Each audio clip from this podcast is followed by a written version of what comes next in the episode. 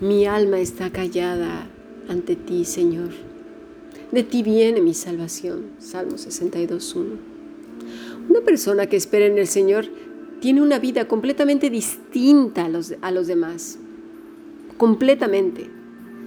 Una vida que resplandece no por lo que quiere demostrar que es, sino porque fluye en su existencia Cristo. Cristo está fluyendo en su vida.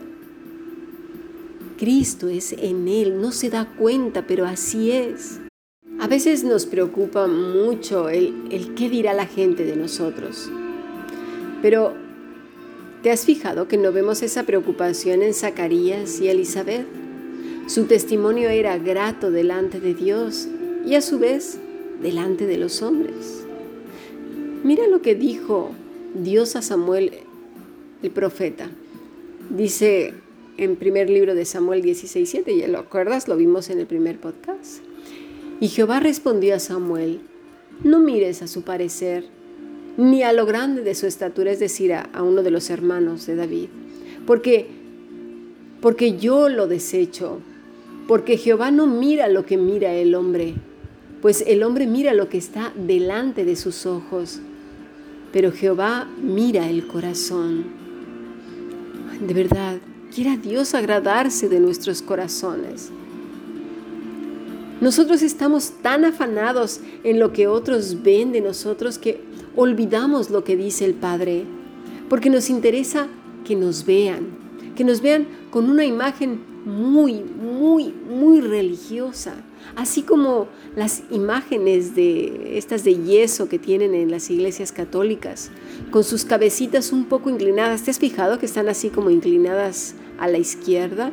Con esos ojos entrecerrados, que no están completamente abiertos, sino entrecerrados, las cejas un poco caídas, las manos unidas, los vestidos largos, que dan la impresión de que van caminando trémulamente, ¿sí? ¿A que sí? Todos están así, tú no vas a ver así con los ojos alegres y una sonrisa de oreja a oreja y, felices y con aquel, no, ¿verdad que no? Tienen esa impresión y nos hemos quedado con ese retrato en nuestras mentes y lo queremos representar a su vez en vivo y a todo color. Y claro, le añadimos pues la voz, porque estos obviamente, como dice la escritura, son de yeso, no hablan, no dicen nada. Pero nosotros le damos vida y los interpretamos bastante bien. Le damos una vocecita así, ¿no? Para que suene bonito. Pero el Señor mira los corazones. Nos, nos dejamos impresionar e impresionamos a otros con esas actitudes. Se nos olvida que Dios nos está viendo de verdad quiénes somos, la intención con la que hacemos todas esas cosas, lo errados, equivocados que estamos.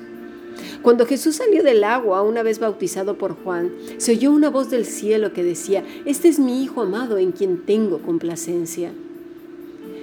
Créeme lo que no creo que haya sido una voz de esas trémulas ahí. No, para nada. De hecho, cuando Dios hablaba, ¿os acordáis a Moisés, a Moisés en el monte? El mismo pueblo dijo, no, que no hable Dios porque nos da miedo. La voz de Dios no era, ni tampoco la de Jesús. No, no, no, nada de eso. Hablaba con autoridad, no con autoritarismo. ¿eh? Otro punto, ¿sí? Es escuchar la voz de Dios agradándose de su Hijo. Qué bien que Dios se agrade de nosotros. Y también vemos que se agradaba de este matrimonio, porque dice el versículo 6, ambos eran justos delante de Dios y andaban irreprensibles en todos los mandamientos y ordenanzas del Señor. ¿Eh? Dios también se había agradado de David. David en solitario ahí estaba con el Señor, mientras pastoreaba las ovejas de, de su padre. Dios te escucha. No creas que no te escucha. Aun cuando tu, cuando tu boca no habla ni expresas nada, escucha tu corazón. Sabe quién está sentado en ese trono, quién lo llena, quién lo abunda. Conoce tus pensamientos, de qué está bañada tu cabeza, en qué ocupas tu tiempo. si disciplinas tus pensamientos cuando van en un rumbo equivocado, va, los paras, los rediriges hacia el Señor. Dice Jeremías 14, ¿hay entre los ídolos de las naciones alguno que haga llover? ¿O pueden los cielos dar lluvia? ¿No eres tú, oh Señor, nuestro Dios? En ti pues esperaremos, porque tú has hecho todas estas cosas. Guíame en tu verdad y enséñame, porque tú eres el Dios de mi salvación. En ti espero todo el día. ¿Sabes? Ahora mismo estuvimos leyendo el primer libro de Samuel, ¿verdad? Cuando el Señor le dijo en el versículo 12, envió pues por él, el, o sea, Isaí, el padre de, de David, Isaí, y le hizo entrar.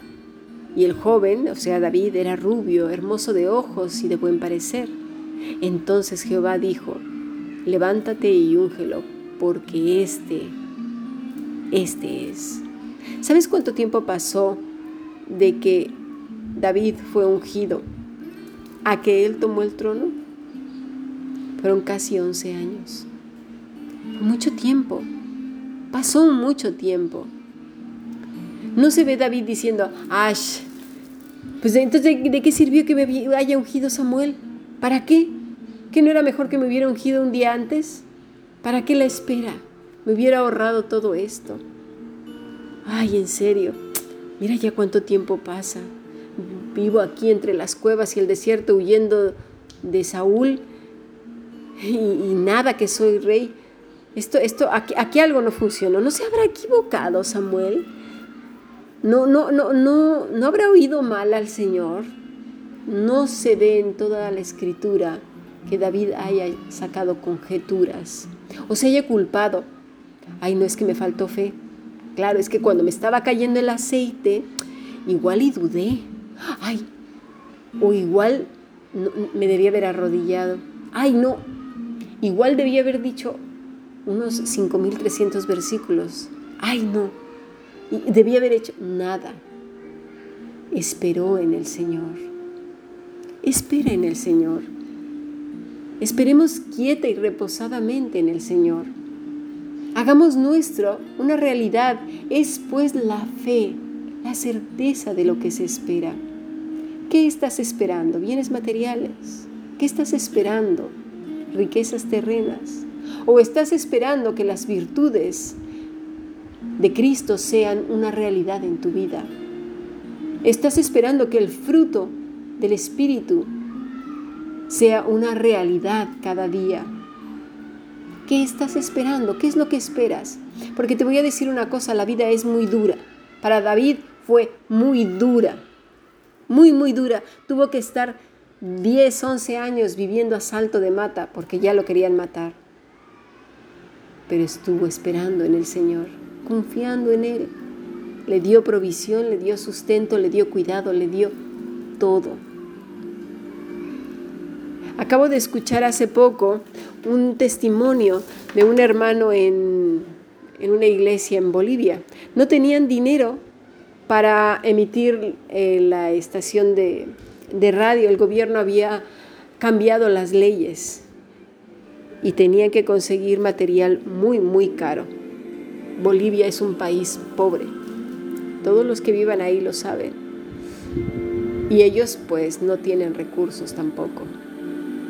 El chico le dijo, yo creo que con estas nuevas leyes no vamos a poder ya seguir evangelizando, porque es una eh, radiodifusora que se dedica al evangelismo.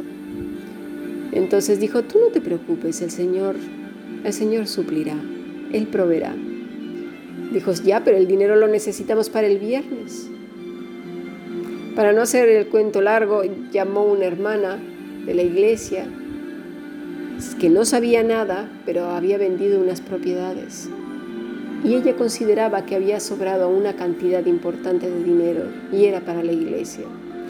Y era exactamente, ni más ni menos, lo que ellos necesitaban para suplir esos gastos. No era más, no era menos. Para el día esperado ya tenían el dinero, que era el viernes. Esperemos en el Señor, esperemos en el Señor. Esto no quiere decir que no pondrás tus sueños, tus ilusiones, tus metas, todo ponlo en las manos del Señor. Dile, mira, Señor, yo quiero esto, me encantaría aquello, desearía esto, desearía aquello, me gustaría estar con mis hijos, me gustaría estar con mi marido, me gustaría que fueran lo que tú quieras. Pero sabes qué, Señor, aquí lo dejo ante tu altar. No me voy a afanar. Si lo tengo, bien. Si no llega, también. Porque yo sé que todo, todo lo que viene de tu mano es bueno. Y todo lo que no viene de tu, de tu mano puede ser que no sea bueno, puede ser que sea bastante malo y yo lo vea como bueno. Por tanto, mejor lo dejo en tu voluntad y hágase como tú quieras. Que suceda o no suceda, yo estaré contento, yo estaré contenta. Pero para llegar a ese punto y que el corazón se quede quieto, necesitamos desarrollar el corazón de Cristo. Porque sabes una cosa, Jesús estaba por pasar a la noche más terrible a la noche más oscura que era la crucifixión. Y él dijo, hágase tu voluntad. ¿Por qué? Porque él aceptó. Porque obviamente estaba lleno de su Espíritu Santo. Producía mucho fruto. Para poder llegar a ese punto necesitamos ser y desarrollar el carácter de Cristo. Y eso requiere vivir apegados a Él porque separados de Él, esto no lo podremos hacer. Será un teatro, será fingido y producirá angustia, culpa, frustración y amargura. Sigamos aprendiendo bendiciones.